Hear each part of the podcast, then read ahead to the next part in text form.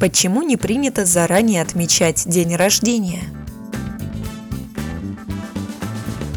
Суеверие относятся к древнехристианской традиции славян, когда отмечали не дату рождения, а именины, то есть день ангела-хранителя.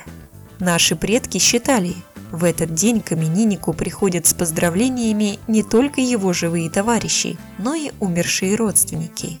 Если отмечать праздник раньше срока, духи почувствуют себя ущемленными и перестанут помогать имениннику, а это грозит проблемами со здоровьем, неудачами и несчастьями. Кстати, церковь не видит ничего плохого в переносе даты празднования. Вопроса о том, можно ли отмечать день рождения заранее, с христианской точки зрения не существует. Все зависит от желания именинника.